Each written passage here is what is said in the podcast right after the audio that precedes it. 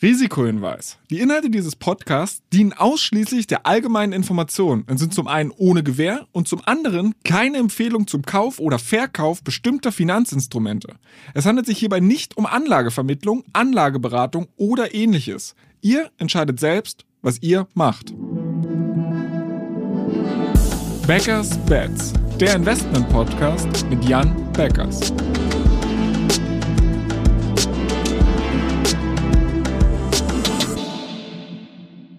Hi Jan. Hallo Florian. Warren Buffett galt ja so lange Zeit als Großmeister des Investierens.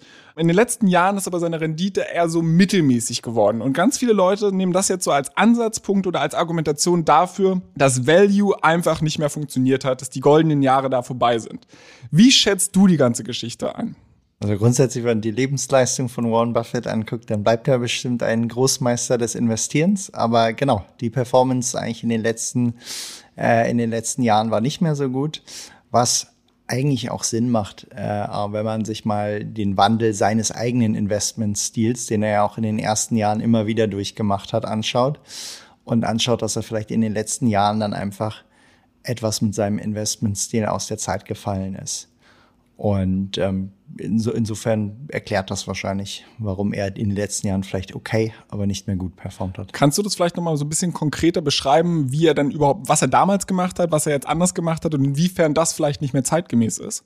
Als er angefangen hat zu investieren, hat er damals in einer relativ informationslosen Welt eigentlich versucht, Unternehmen zu finden, die vielleicht eine Fabrikanlage hatten, die war irgendwie 10 Millionen Dollar wert, aber diese Aktie handelte zu insgesamt einer Bewertung von irgendwie 5 Millionen Dollar. Das hat er dann herausgefunden, hat es gekauft und im Laufe der Zeit haben sich dann diese Werte angeglichen.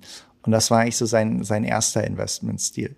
Später im Laufe der Jahre mit der Weiterentwicklung hat er dann eher probiert, ich sag mal, gute Unternehmen wie ein Coca-Cola, vielleicht auch ein moderates Wachstum hatten, dann zu einem reasonably good price oder wenn sie mal total unterbewertet waren, aufzugreifen. Und hat dadurch eigentlich dann so einen Value Investing Stil entwickelt, für den er dann auch bekannt war und der auch viel, viel Sinn gemacht hat und grundsätzlich äh, sehr sinnvoll ist. Was ihm aber nicht gelungen ist, was er auch selber einsieht, ist, dass er es nicht geschafft hat, wirklich äh, sich in der Technologiewelt neu zu erfinden. Und das erklärt natürlich seine Underperformance in den letzten Jahren, weil die Performance an den Aktienmärkten kommt natürlich stark von technologiegetriebenen Werten inzwischen. Okay, aber wenn es jetzt die neue Wette quasi Technologiewetten sind, dann ist das ja ein sehr viel komplizierteres Feld die Methodik von Warren Buffett aber auf Technologiewerte übertragen. Also wie, wie schafft man das? Ich meine, das ist ja genau das, was du mit Capital tust. Wie kriegt ihr diesen Bogen hin? Genau, am Ende geht es ja beim Value Investing eigentlich um äh, ein in, in sich erstmal einfache Angelegenheit, nämlich man versucht Unternehmen zu finden, deren Marktbewertung aktuell niedriger ist als das, was man als irgendwie den intrinsischen Wert ähm, betrachtet. Und der intrinsische Wert ergibt sich ja eigentlich aus den aus den vielleicht aus den Assets eines Unternehmens, aus den erwarteten Cashflows und dem, was man glaubt, was dieses Unternehmen dann tatsächlich wert ist.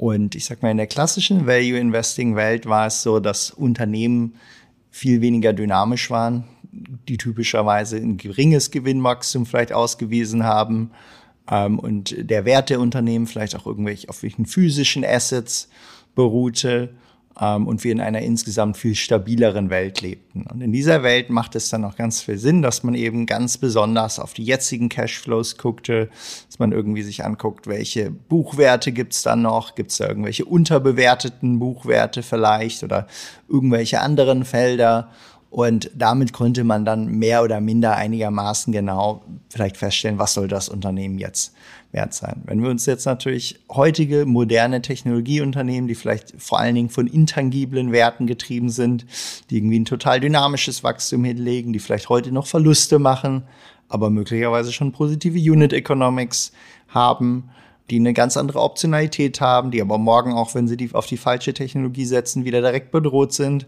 dann sind wir natürlich in einer viel komplexeren Lage, den fairen Wert dieser Unternehmen zu bestimmen. Und trotzdem, und nichts anderes machen wir eigentlich bei BitCapital, ähm, wir gehen eigentlich jeden Tag hin und versuchen trotzdem den aus unserer Sicht fairen Wert dieses Unternehmens eben zu bestimmen und investieren nur dann, wenn der aus unserer Sicht faire Wert deutlich höher ist als das, was der Markt dem Unternehmen eben jetzt gerade zuschreibt. Und insofern ist das für uns auch klassisches Value Investing, nur einmal komplett modern interpretiert und mit etwas weniger, ich sag mal, Blick auf jetzt heutige oder vergangenheitsbezogene Finanzkennzahlen und mit viel mehr Blick auf Technologie, auf Dynamiken, auf, auf Daten, die uns mehr über die Zukunft als über die Vergangenheit verraten. Jetzt hast du aber gerade schon gesagt, dass ihr immer dann investiert, wenn ihr sagt, okay, ihr könnt ein Unternehmen zu deutlich weniger kaufen, als es eurer Meinung nach wirklich wert ist. Und jetzt wird der Theoretiker ja argumentieren, ja, aber das geht ja eigentlich gar nicht, weil Kapitalmärkte sind ja, hast du vorhin ja selber gesagt, ne, Warren Buffett damals konnte ganz einfach noch Pennies aufsammeln. Heutzutage sind Kapitalmärkte sehr, sehr effizient und Informationen sind vielen Leuten zugänglich. Also warum ist der derzeitige Kurs einer Aktie dann nicht der Wert? Also Kapitalmärkte sind eigentlich nie richtig effizient. Also äh, sie bewegen sich zwar zur Effizienz hin, aber äh, die Effizienzmarkthypothese geht ja davon aus, dass eben jederzeit jeder zu allen äh, Umständen die perfekten Informationen hat. Und genau das ist ja eben nicht der Fall. Äh, ist ja genau der Grund, wenn man es umdreht, weil eben es diese Informationsasymmetrien gibt unsere These und unsere Performance nahelegt, dass wir in der Regel besser informiert sind als Spezialisten in den dynamischen Märkten, wo wir sind. Und genau das, nämlich die Informationsvorsprünge und die Interpretationsvorsprünge, die wir uns als Spezialisten herausgearbeitet haben, eine bessere Datengrundlage, ist dann wiederum die Basis, dass wir sagen, diese Informationen sind vielleicht jetzt im Kurs noch nicht enthalten. Deshalb sehen andere den Marktwert vielleicht gerade viel niedriger wir aber schätzen ihn jetzt viel höher ein und dann investieren wir und setzen darauf, dass sich dann eben dieses Wissen oder dieser Wissensvorsprung im Zeitablauf in den Markt kommt und dadurch dann die Kurse wiederum steigen. Und wenn sie dann irgendwo sich angeglichen haben, das heißt, der, äh, der, der tatsächliche Wert des Unternehmens irgendwo da ist, wo wir es eingeschätzt haben, dann haben wir in der Regel schon lange wieder verkauft, weil unsere, äh, unser Kapital dann an anderer Stelle arbeiten soll.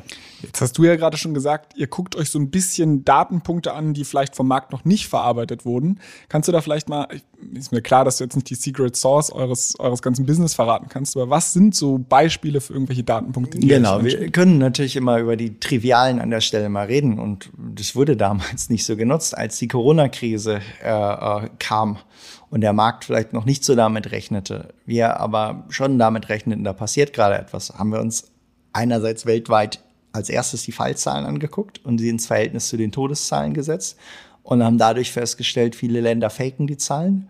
Und deswegen waren wir etwas eher vorbereitet darauf, dass wahrscheinlich wirklich eine große weltweite Pandemie uns vor, äh, bevorsteht.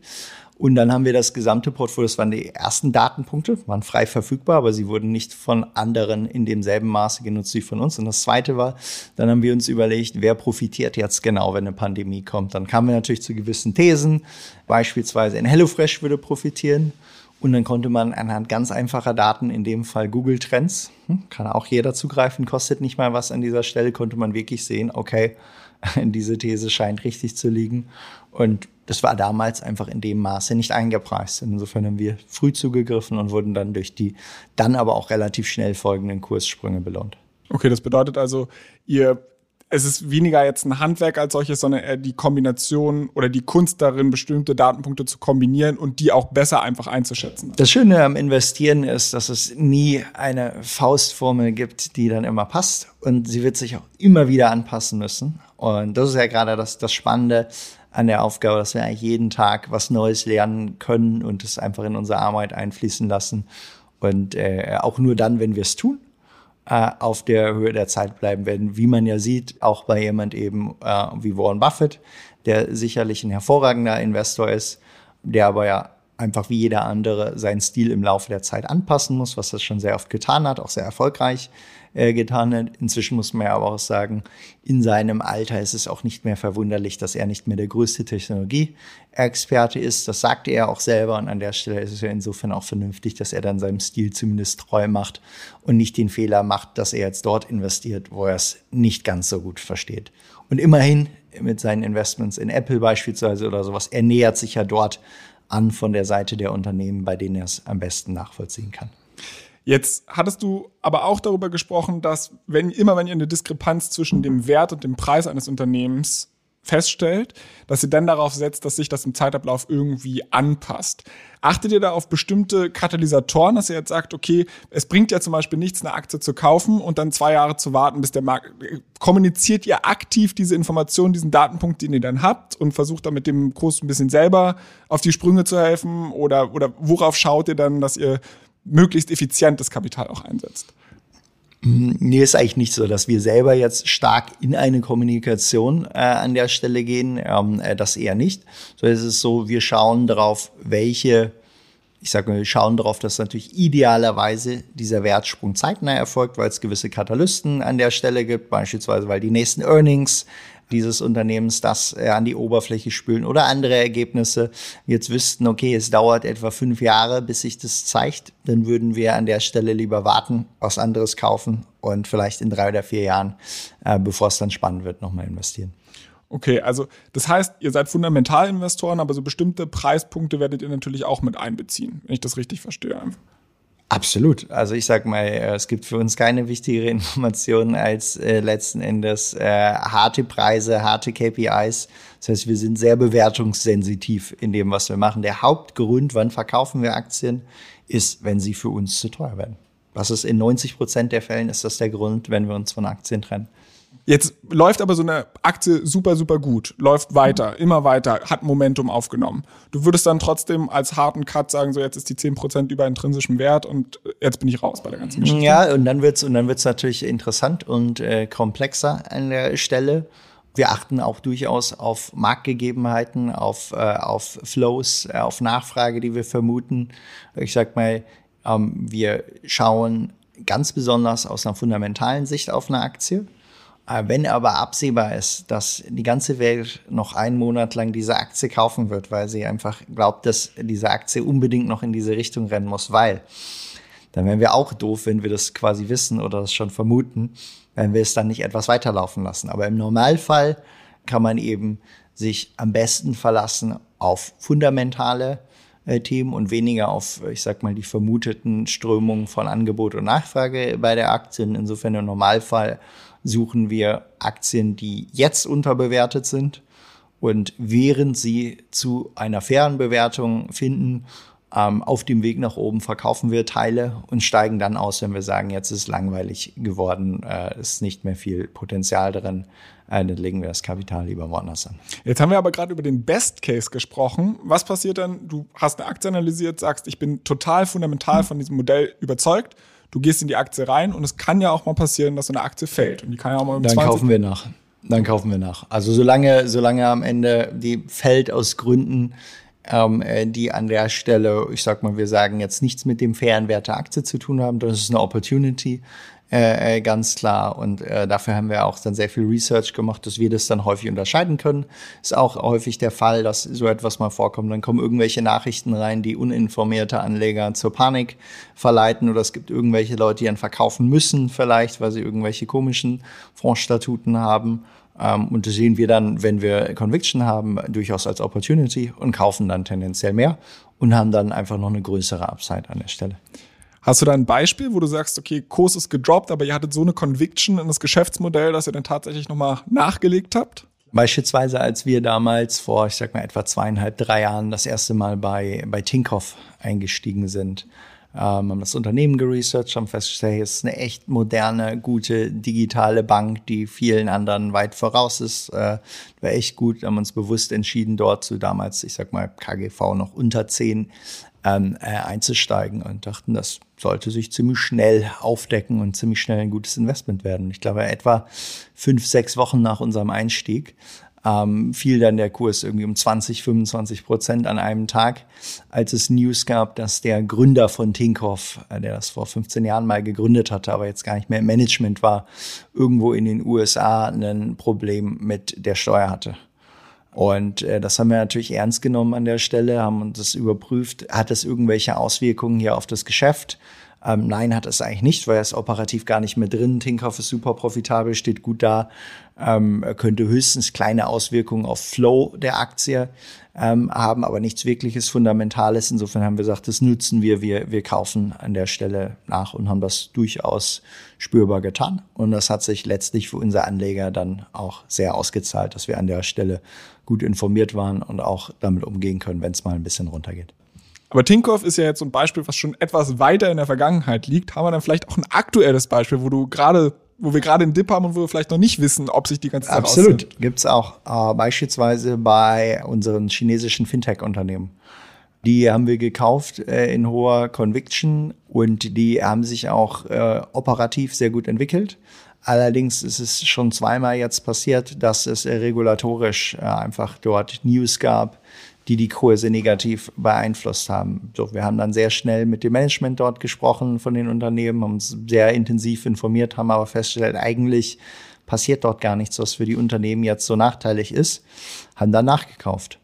Und äh, jetzt ist es so, bis jetzt ist es noch nicht aufgegangen.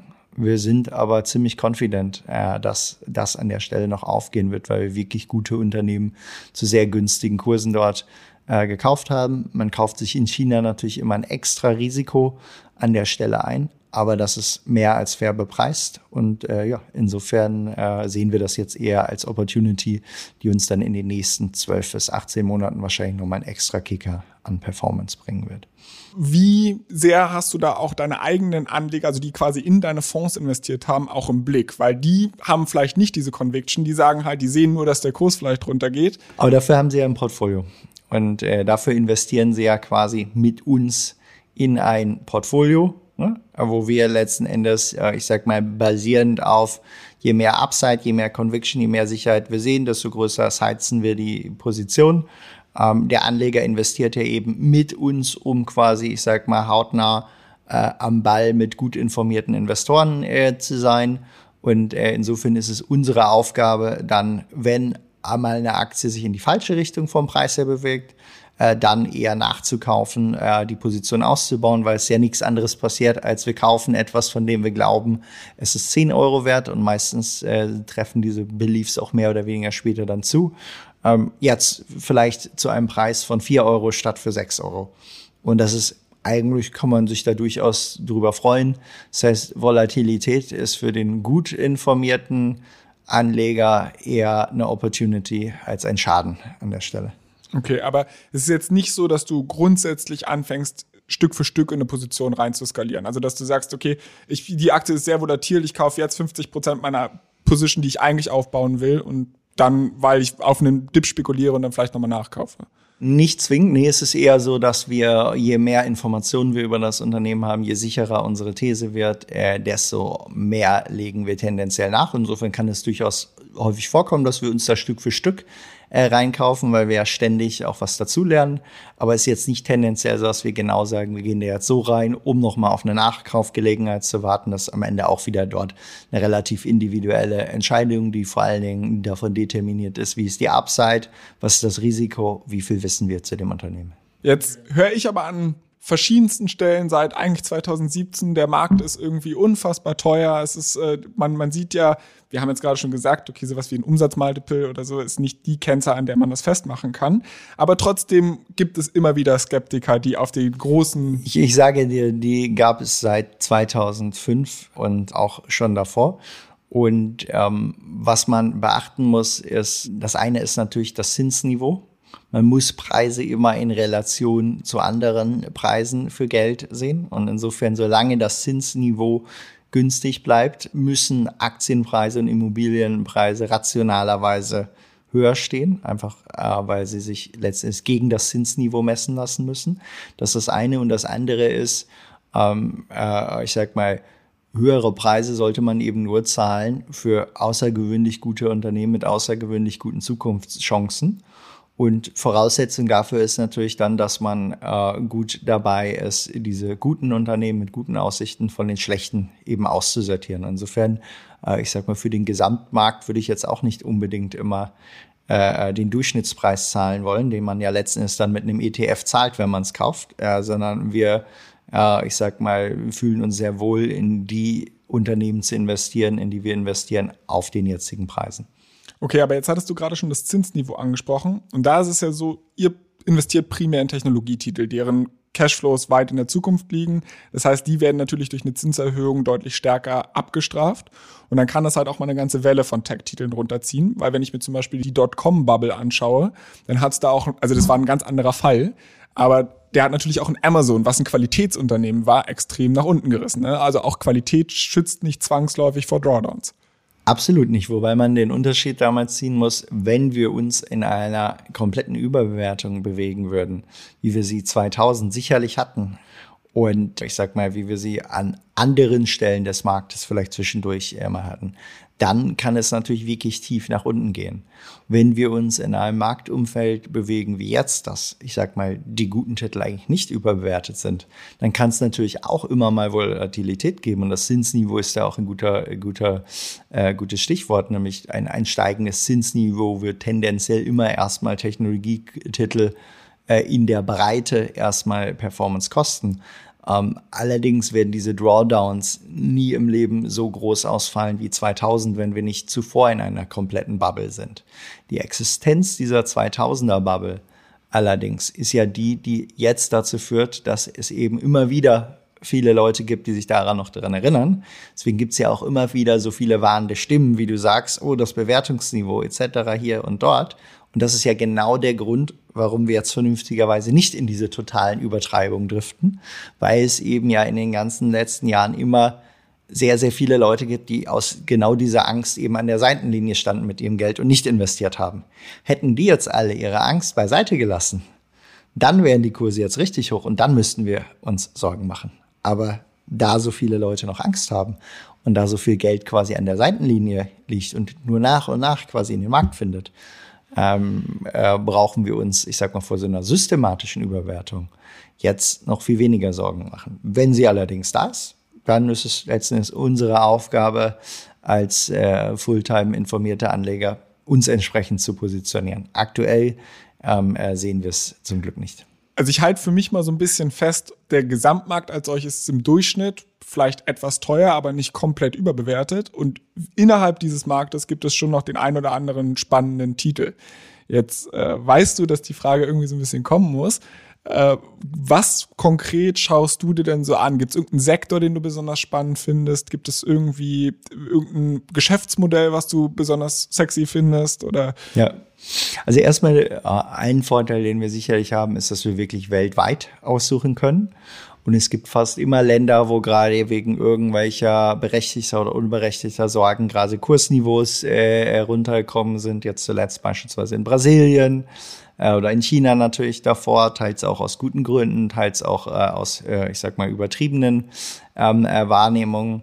Ähm, und äh, insofern schauen wir einerseits natürlich gerade darauf, okay, wo gibt's geografisch äh, Opportunities? Und ich sag mal, Brasilien finden wir jetzt auf dem Preisniveau, wo es gerade hingegangen ist, gerade bei Fintech-Unternehmen äh, beispielsweise äh, wieder spannend. Und es gibt natürlich immer Subsektoren.